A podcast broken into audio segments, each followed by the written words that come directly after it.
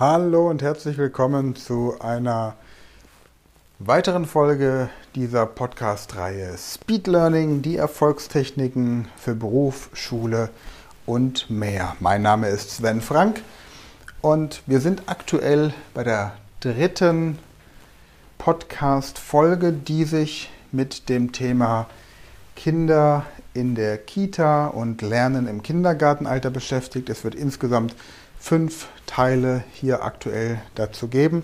Und heute geht es um die Frage, wie entwickelt sich so ein kindliches Gehirn überhaupt und welche Faktoren sind wichtig, um das kindliche Gehirn bei seiner Entwicklung zu unterstützen. Und gleich dazu gesagt, das Gehirn ist das dominante Organ in deinem Körper.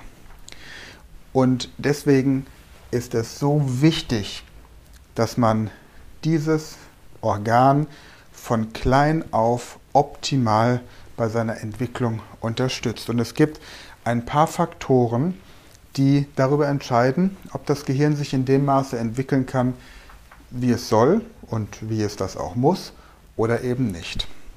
Und ich fange gleich mal mit dem ersten und wirklich oft unterschätzten Aspekt an und das ist das Thema Schlaf.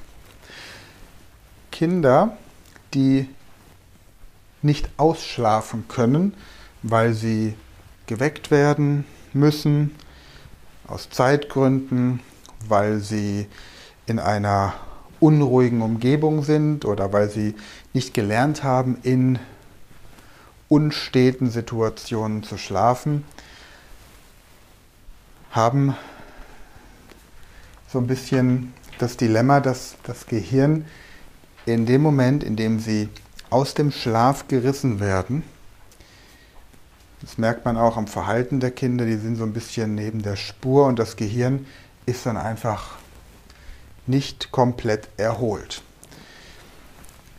Das wissen wir von Erwachsenen auch und von Jugendlichen. Und es gibt immer wieder die Diskussion, ob dieses frühe, dieser frühe Schulbeginn oder auch dieser frühe Beginn bei Kitas wirklich so sinnvoll ist. Natürlich müssen die Eltern morgens zur Arbeit gehen, keine Frage. Aber wann immer Kinder die Möglichkeit haben, auszuschlafen, ob das jetzt irgendwo im Auto, beim Mittagsschlaf oder auch am Wochenende ist, die Kinder sollten immer die Möglichkeit haben, auszuschlafen, wann immer es möglich ist.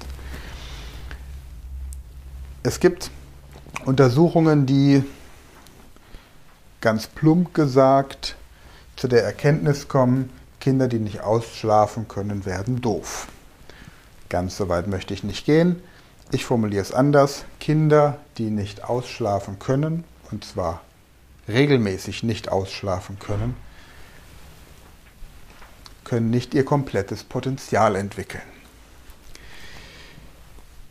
Der Schlaf ist also ein ganz wichtiger Aspekt und vor allem, wenn das Kind etwas Neues lernen möchte oder soll, wenn Kinder müde sind, werden sie tollpatschig, sie werden unkonzentriert, sie werden albern.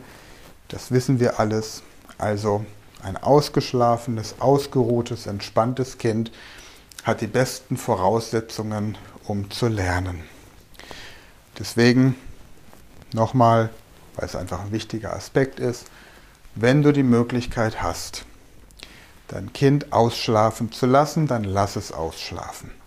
Wenn du nicht die Möglichkeit dazu hast, dann sorge dafür, dass dein Kind die Möglichkeit bekommt. Es ist einfach wichtig. Der zweite Punkt ist Körperkontakt. Der Kontakt von Haut zu Haut ist am besten.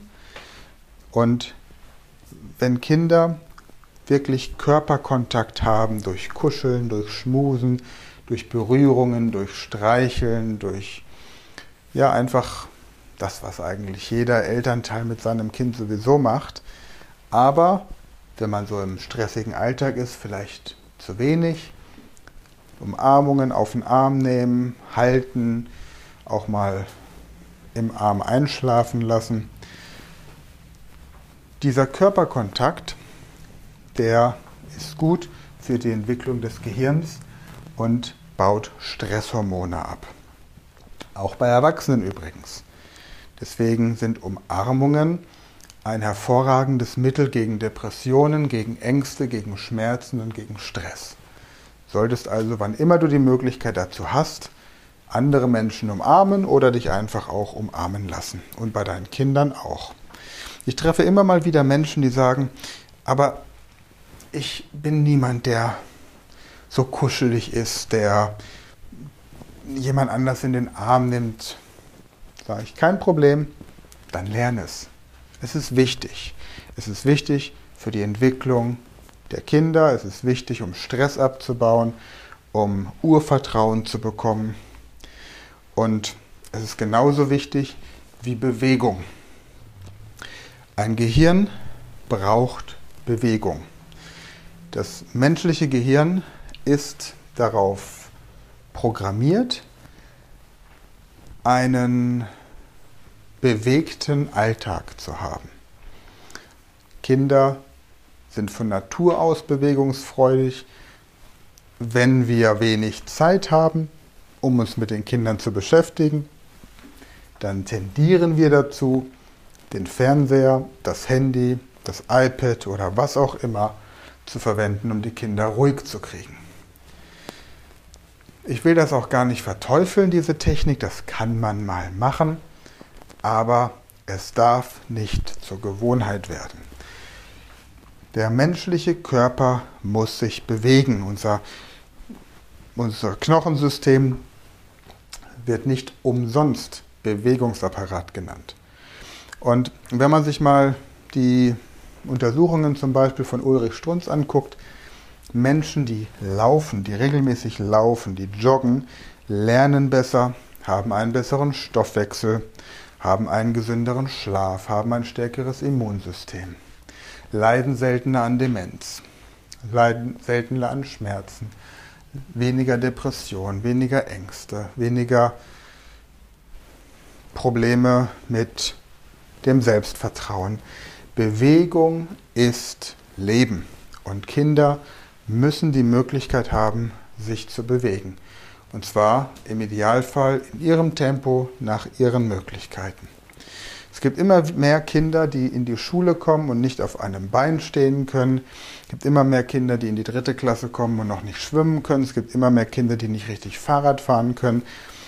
Pack dein Kind auf ein Bobbycar, auf ein Laufrad, in Bollerwagen, pack dein Kind auf deine Schultern, geh mit dem Kind laufen, springen, hüpfen, Trampolin springen, auf einem Bein stehen, im Kreis drehen, schwimmen, turnen, klettern, Skifahren, Schlittenfahren. Gib dem Kind die Möglichkeit, seinen Körper wirklich auszuleben. Und dazu gehört natürlich auch die entsprechende Ernährung. Das Schlimmste, was du deinem Kind antun kannst, ist Zucker. Zuckerhaltige Getränke, überzuckerte Lebensmittel, Süßigkeiten, die wirken im kindlichen Gehirn wie beim erwachsenen Kokain. Das Kind reagiert nicht mehr normal. Bei manchen Kindern merkt man es nicht mehr, weil die Kinder auf Dauerzucker sind. Dann hat man das Gefühl, das ist ebenso das Kind.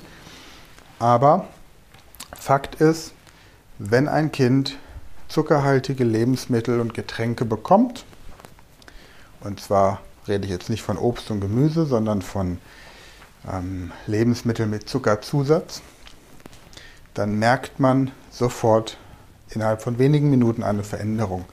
Und Kinder können in dem Moment nicht das Lernpensum so aufnehmen, wie sie es können, wenn das Gehirn einfach frei ist von diesem Energieschub.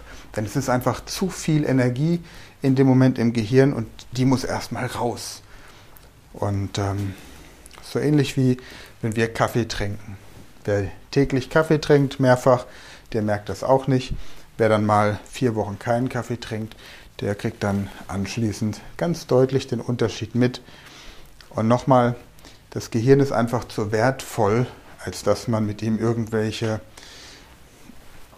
unbedachten Dinge anstellt. Ich hoffe, es hat dir ein bisschen was gebracht. Nächste Folge geht es um das Thema Lesen lernen. Bis dahin freue ich mich, wenn du meinen Podcast weiterempfiehlst.